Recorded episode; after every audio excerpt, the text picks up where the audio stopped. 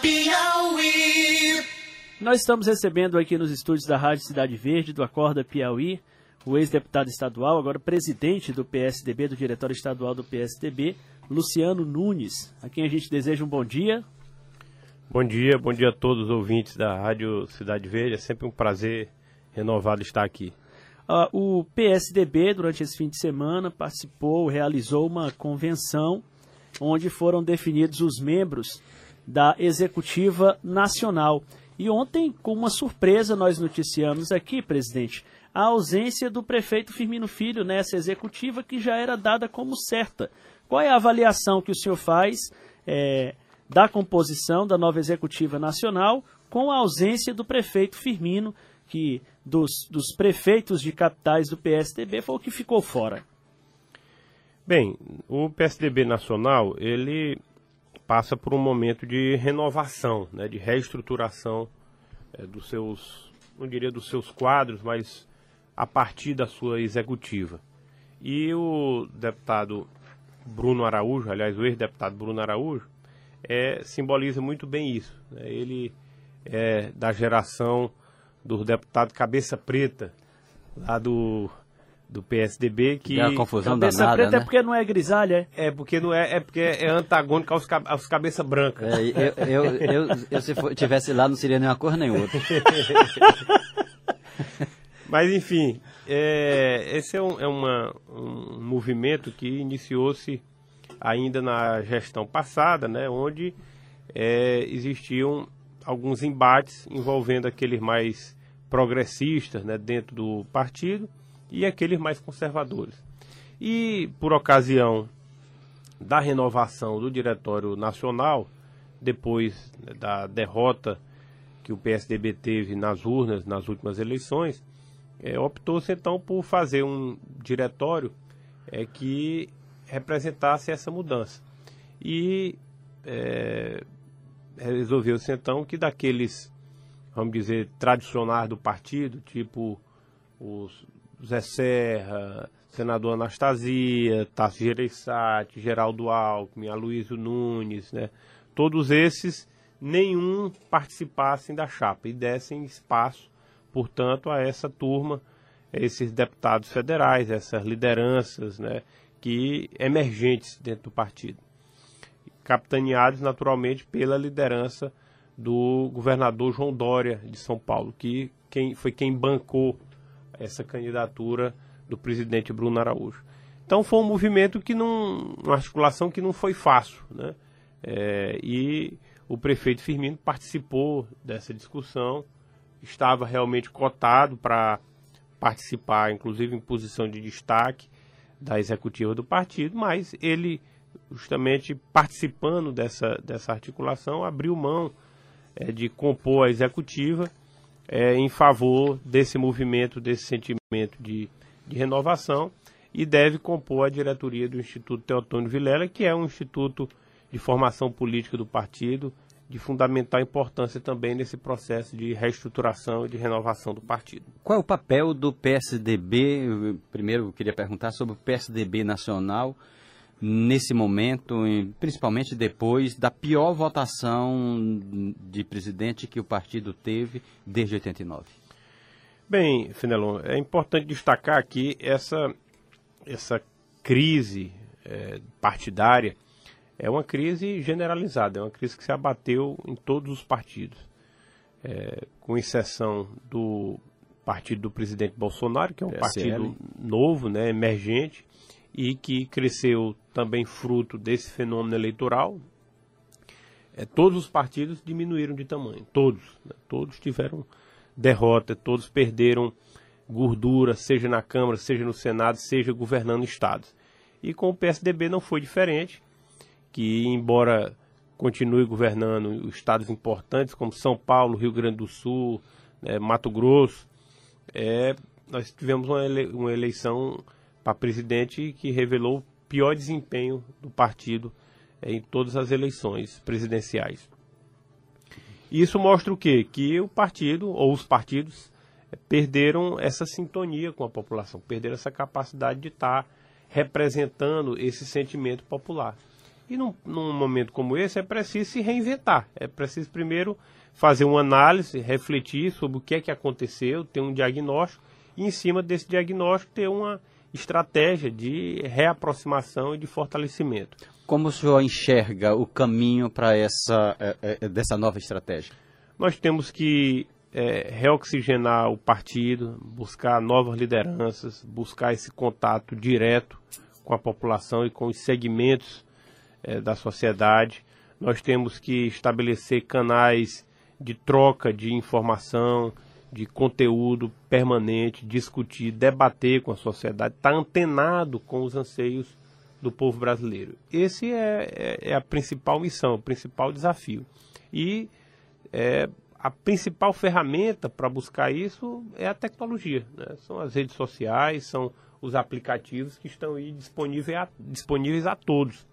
O fato é que esse é um fenômeno que o mundo todo está vivendo, o mundo todo está experimentando essa chamada crise de representatividade. Tem posto a democracia em xeque no mundo. Esse é um movimento mundial e que não deve ser desprezado, muito pelo contrário, né? tem que ser visto com muita preocupação. Por quê? Porque não existe nenhum processo no mundo é, mais aprimorado do que a democracia. Com toda a crise, com todos os problemas, é o caminho que nós temos. É a manifestação popular, é o voto que representa a maioria do, da, da, população. Esse então nós, tem, nós temos que aprimorar esse sistema, buscando novas lideranças, né, buscando novas ideias, fortalecendo o partido, para que o partido volte a ter essa sintonia e volte a representar um segmento importante do eleitorado brasileiro. Esse caminho, vamos dizer, novo que o senhor estava falando, ele esteve ausente na sua campanha do ano passado e o senhor quer, como o senhor vê, como ele pode estar na campanhas, nas campanhas municipais no Piauí no ano que vem? Bem, Fernando, eu vejo que a lógica é, dos estados ela é uma lógica diferente da lógica nacional. Do ponto de vista, ainda insistindo aqui na lógica nacional, é um importante que o PSDB tenha posições firmes e ele tem sido criticado ao longo da sua história por ser um partido murista, né? de não tomar posições. E é importante que as posições sejam tomadas. Ou certas ou erradas, elas têm que ser tomadas. Você só vai acertar se você tomar posições. E o partido precisa se posicionar de forma firme em relação ao que defende, precisa atualizar as suas bandeiras. E é isso que a nova direção nacional também defende. Aqui no Estado, é um, um, a conjuntura e as razões para o nosso é, insucesso ou não, não ter tido êxito nas últimas eleições estaduais são diversos. Né? É, eu diria que nós temos aqui, de forma especial no Nordeste, uma conjuntura extremamente desfavorável, onde há uma predominância é, da força do, do Partido dos Trabalhadores, é, do, do ex-presidente Lula, é inegável essa essa força eleitoral, e isso se revelou nos nove estados do Nordeste, onde o PT ganhou ou diretamente através de seus candidatos ou indiretamente através de seus aliados. Então, sem dúvida nenhuma, esse é um componente forte. O outro componente, o fato do governador candidato à reeleição é, usou uma máquina política, né, uma superestrutura para a sua reeleição. Implementou isso com um arco de aliança de quase 20 partidos, né? Que se revelou também na eleição e na votação dos deputados estaduais e deputados federais, proporcionais. Uma votação que foi é, mais de ou quase 40% superior à votação do próprio governador. Então isso mostra a força da estrutura política e econômica. Ninguém ganha, ninguém perde a eleição só por uma ou por um detalhe, por né? um detalhe ou por um fator. Isso é, um, é uma, um conjunto de fatores. Isso não quer dizer que a nossa campanha não tenha cometido, não possa ter cometido equívocos também. Claro que a oposição tinha muitas dificuldades, é, tanto do ponto de vista estrutural quanto do ponto de vista político, e pode ter é, se equivocado também em algumas posições. Mas, no todo, nós procuramos manter a coerência de combater esse modelo de gestão que tem sido perverso com o estado do Piauí, que tem levado o Piauí a ficar patinando né, na, na, no fim da fila do Brasil. O Piauí, 20 anos governado pelo, atual governador, não se destacou em nada do ponto de vista econômico, do ponto de vista social, não existe uma obra estruturante, não existe uma ação governamental, um modelo de gestão, um case é que tenha sido aplicado aqui que possa se revelar ou se destacar como de sucesso. Muito pelo contrário, Piauí vive nessa nesse ciclo né, de pegar empréstimo para pagar empréstimo, de pegar empréstimo para pagar empréstimo. Então, no último, no último ano, no ano de 2018, a dívida consolidada do Piauí cresceu assustadoramente, né? cresceu aí mais de 2 bilhões de, de reais só no ano de 2018. E o que se fala é de aperto, de que o governo está, que o Estado está em dificuldades financeiras, de que nós não temos dinheiro para pagar é, folha de pagamento, né, que os, os, fornecedores estão todos atrasados, terceirizados, os hospitais interditados, né, sem a menor condição de atender a população. E, e o mais agravante, né, as receitas, ao contrário do que o governo tenta passar, vem crescendo. Ano a ano as receitas vêm crescendo. Tanto a receita própria, a arrecadação com ICMS, quanto a, as transferências federais. Eu tenho alguns números aqui lançados pelo último balanço publicado pelo governo do estado. Só em 2018, é, referente naturalmente ao ano de 2017, o ICMS do Piauí cresceu 14,15%. A arrecadação aumentou 14,15%. 10% a mais do que a inflação. Então, é, é, você tem assim números que deixam a todos se questionar o que está acontecendo, como é que as receitas estão crescendo, o governo está arrecadando mais, está recebendo mais dinheiro do governo federal e a situação está só piorando.